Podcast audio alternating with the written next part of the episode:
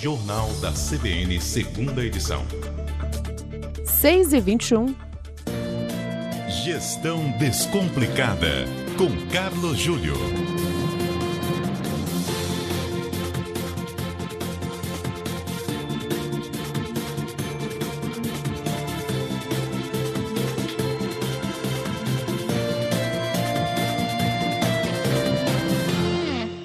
O Carlos Júlio está conosco para mais um Gestão Descomplicada na CBN. Boa noite, Júlio. Folgo em vê-lo. Muito boa noite, Roberto Nonato. Que bom revê-lo depois É. de 10 dias de férias. Que isso, uma semana Uma apenas, semaninha é. de férias. Para estudos, não foram nem férias. Ah, foi Ô, ô, ô, Tá Júlio, falando em estudos, é, a gente tem percebido aí que a nossa economia parecia que iria ter uma alavancada, Uhum. mas não é bem assim que a banda anda tocando. Parece que freou muito. É, né, e ainda tem aí o cenário político é, é, um pouco indefinido. Com isso, a gente Uhum, não tem é, grandes possibilidades de investimentos, ou pelo menos não parece ser esse o melhor momento.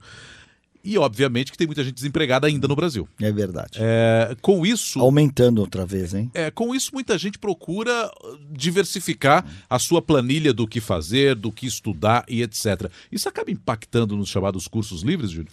Sim, tem impactado positivamente, Nonato. É interessante, né? Porque você vê, você pode pensar assim que os cursos acreditados, que no Brasil ainda tem muito essa coisa do diploma, né? Uhum. As pessoas querem fazer cursos que você receba um título, seja na graduação, na, Na pós. na pós-graduação e tudo mais e tal. Mas de repente você precisa fazer cursos mais rápidos que te garantam um trabalho, não sei se um emprego, mas um trabalho.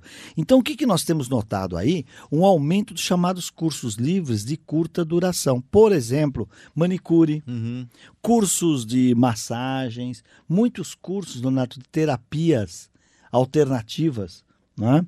É, coach, você vê o- o- os programas de coach, né? E a pessoa trabalhou com gente, ela vai lá e faz um curso de coach. Nós já falamos aqui várias vezes, muitos desses programas consistentes, bons, com uma duração maior. E tem programas de coach aí de final de semana, e não estamos aqui para dizer se são programas são bons ou não. Mas a questão é que efetivamente esses cursos de curta duração têm sinalizado uma opção para a pessoa que está desempregada ou que de, repente está numa área que não está rendendo muito. Principalmente nessa coisa nova economia, né? A gente tem conversado aqui os programas de, de, de programação, né? É, e faltam muito programadores no mercado, os marketing digital e tudo mais.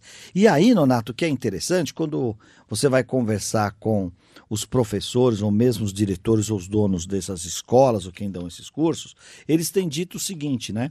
Que ele- esses cursos têm aumentado porque as pessoas estão buscando esses cursos pensando em três vertentes interessantes.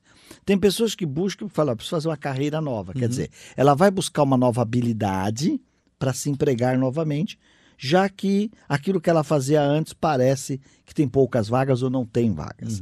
Segunda possibilidade, ela fala: não, eu estou montando um negócio e preciso aprender. Eu estou montando, eu vou montar uma doceria, eu, eu preciso aprender Como se faz o doce como é que faz como é que eu doce, atendo o cliente? ou como com eu atendo o Ah. cliente e tal. E um terceiro, que também é interessante, Nonato, muita gente que vai fazer esses cursos livres de curta duração, porque quer ser um freelancer. Uhum. Não necessariamente ele quer um emprego, mas ele quer uma possibilidade de gerar recursos, talvez porque ele tem poucas horas do dia, às vezes ainda está estudando, Uhum. ou às vezes é uma pessoa que resolveu se dedicar lá à educação dos filhos, então quer só trabalhar durante meio período, ou pessoas que não querem ficar se locomovendo pela cidade e nas grandes cidades está ocorrendo muito.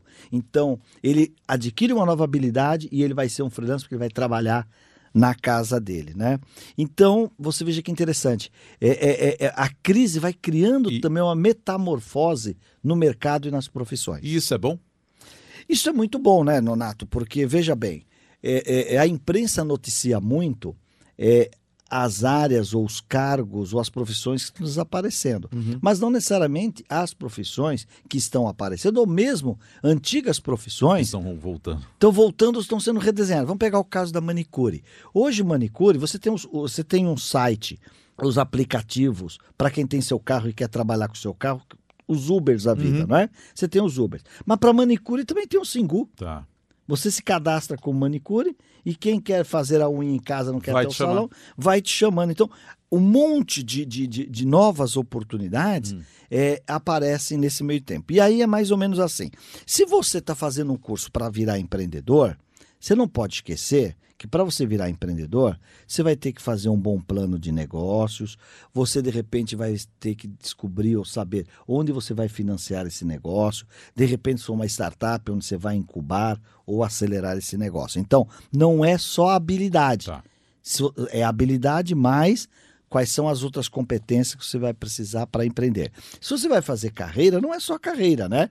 É montar um bom currículo, publicar esse currículo, por exemplo, no LinkedIn, tomar muito cuidado com as redes sociais, o que você escreve, porque esse é um problema, as pessoas não pensam. Mas o que você escreve em 30 segundos fica lá para sempre É isso, é isso. né? E às vezes você coloca ou publica uma foto e depois você não consegue tirar. E você vale o que você é. E atenção, hoje quem contrata os RHs escaneiam tua vida nas redes sociais, porque a pessoa tem o teu currículo, fez tua entrevista, mas qual é a vida pregressa dessa, dessa pessoa? Vai nas redes sociais e acaba descobrindo um monte de coisa. E se você vai ser um freelancer, você tem que pensar o seguinte, como é que você faz para ser encontrado? Né? É, como é que você publica os teus trabalhos? Como é que você se vende, né? Como é que você se vende? Quanto você cobra? Não sei se você sabe, Donato, mas é, tal- ah, talvez uma das grandes dificuldades dos profissionais liberais, aí eu estou incluindo advogados, os dentistas e também a manicure, é como é que eu precifico o meu, o meu produto, o meu serviço. Eu cobro por hora, eu cobro por job. Tem coisa que é mais simples, né? Talvez a manicure, quanto ela cobra fazer a mão ou o pé, né? Mas tem outras coisas. Os jornalistas, por exemplo, que trabalham com freelancers, né, gerando conteúdos para os veículos, você cobra por lauda, você cobra por matéria, como é que você cobra? Então, olha como é muito importante o soft skill e os hard skills.